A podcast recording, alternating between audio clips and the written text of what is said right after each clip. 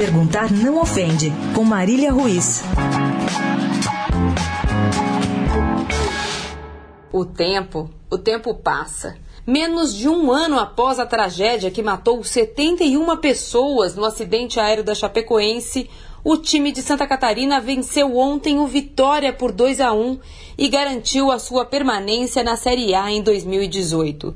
Com a permanência garantida e seus 47 pontos, a Chapecoense ainda sonha com uma vaga na Libertadores de 2018. É quase inacreditável. A distância para o Flamengo, primeiro time do G7, hoje é de três pontos. Seria aplaudível, digno de nota, mas claro que vocês da imprensa sempre acham um mas. Ué, perguntar não ofende. Mas cadê as indenizações das famílias das vítimas que tanto reclamam? Mas por que foi mesmo que foi contratada aquela empresa aérea que a Comebol indicou? Pois é, a verdade é que o luto das famílias e dos amigos persiste sobre um amontoado de dúvidas e de dívidas.